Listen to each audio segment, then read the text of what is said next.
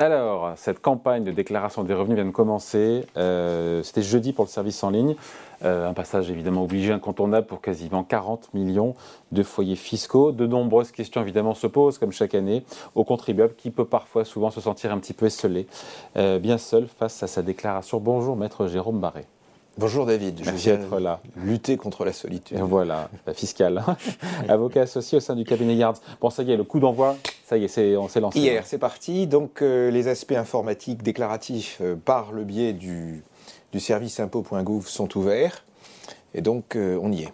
Voilà, donc le calendrier déclaratif, on revient pas en Le calendrier, c'est un peu compliqué, je, vais d'ailleurs relire mes notes à ce sujet. Donc on a trois dates. Trois dates, le 25 mai pour les contribuables qui résident dans les départements du 1er au 19, mm. euh, le jeudi 1er juin pour le département du 20 au 54, et les autres à partir du 8 juin pour les autres départements. Mm. Voilà.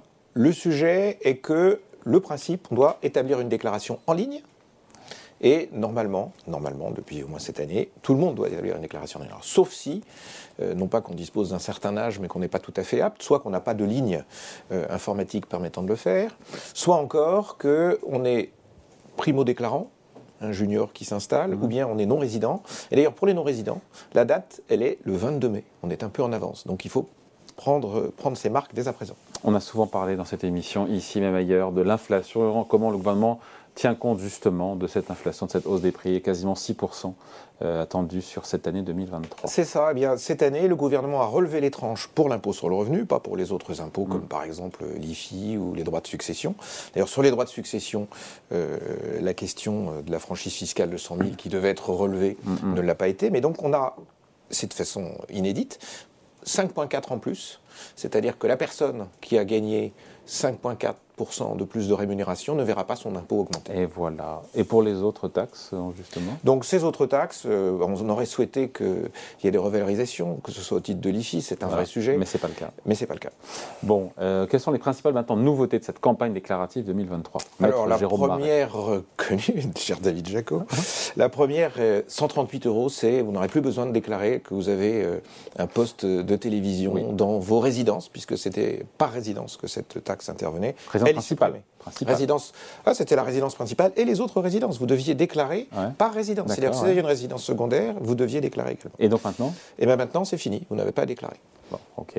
Donc vous ne payez plus les 138 euros. Le deuxième sujet, c'est les crédits d'impôt. C'est dans les niches fiscales qui, ont été, qui touchent effectivement les particuliers. Les frais de garde des enfants, des jeunes enfants, sont passés, vont passer de 2300 à 3500. Donc vous avez droit à un plafond de 50%, donc vous relevez le plafond par enfant à 1750 euros. Donc c'est quelque chose qui est tout à fait appréciable. Ok, quoi d'autre sinon? Le salarié à domicile. Alors pour le salarié à domicile, on a fait des, sujets un peu dans tous les sens, euh, enfin dans tous les sens c'est assez précis, puisque vous avez des plafonds en fonction des services qui vous sont rendus à la maison. Vous avez des travaux de petit bricolage qui sont limités à 500 euros par an. Vous avez des prestations d'assistance informatique qui vous permettront à ce moment-là de bien déclarer vos impôts auprès d'un impôts.gouv pour 3 000 euros, plafonné à 3 000 euros, les travaux de jardinage, 5 000 euros, et tout ça dans un plafond global de 12 000 euros. Donc on va devoir déclarer la nature, le détail des services pour bien voir si vous avez franchi ou non les seuils qui vous ont autorisé dans chacune des catégories. Donc c'est un point de détail euh, important. Euh, on vous donne des avantages, mais on vous demande de pouvoir les vérifier. Tout ça limité à 12 000 euros pour l'ensemble 12 000 euros pour l'ensemble. Bon, sinon quelles sont les nouveautés, celles qui concernent euh, pour le coup directement les salariés? Alors pour les salariés, donc d'une façon générale, c'est une bonne nouvelle, on a parlé des 5.4.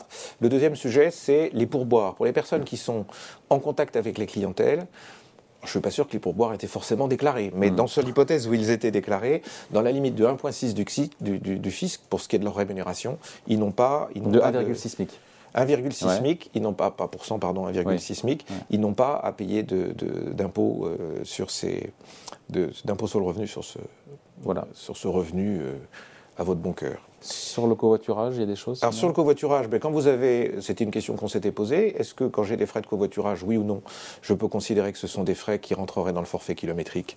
Oui, ce sont des frais, vous savez que les salariés, ils ont droit soit à 10%, euh, l'équivalent des frais réels, soit à des frais réels, ça, ça va rentrer dans le cadre des frais réels. Également, le plafond des heures supplémentaires, c'est quand même intéressant, il passe de 5 000 à 7 500 euros, c'est-à-dire jusqu'à 7 500 euros à compter du 1er janvier 2002, vous n'avez pas de, taxation supplémentaire. Ça, c'est bien. Euh, vous n'êtes ou vous n'êtes pas ancien combattant? Non, il n'est pas. pas... J'aurais pu. Il aurait pu, il aurait pu. J'aurais pu. Bon, parce qu'il y, a une demi-part. oui, il y a une euh, demi-part supplémentaire pour les veufs ou pour les veuves, puisque évidemment, on peut aussi être euh, marié. En général, les hommes partent un peu avant, donc c'est plutôt pour les veuves.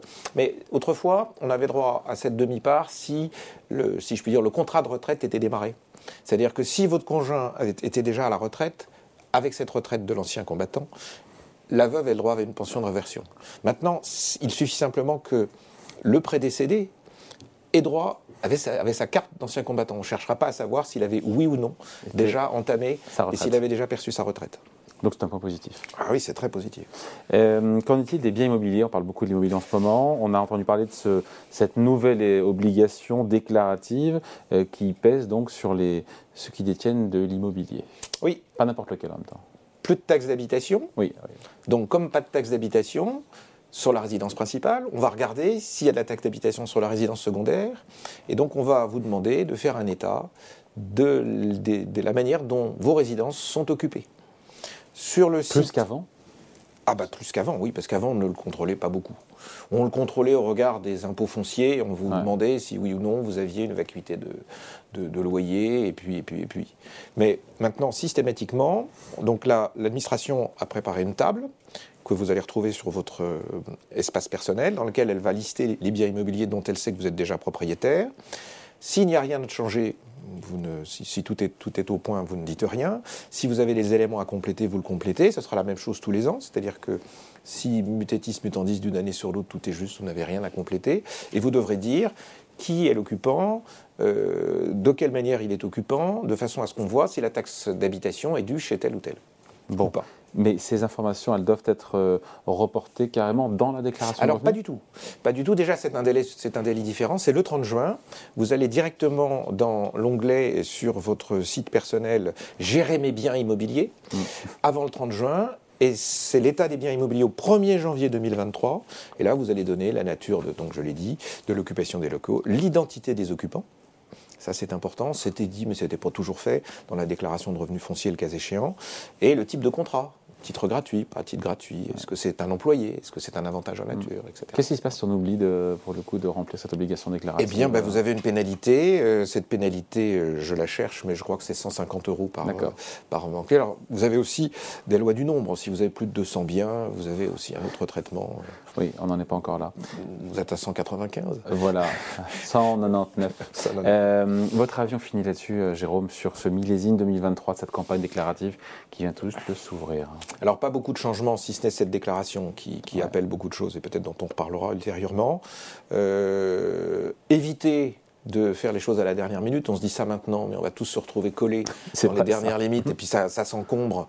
Euh, dans la mesure du possible, sur des déclarations complexes, c'est mieux de se faire aider, plutôt que combien de fois j'entends euh, je ne supporte plus mon mari en période d'impôt, il y a des papiers partout, il les perd, il me les demande partout, il est énervé. C'est très bien de se faire aider, ça donne l'avantage d'avoir du recul, et ça permet également de s'accommoder et de vérifier ce que l'on peut faire sur la phase d'après, qui, qui, sont les aspects patrimoniaux.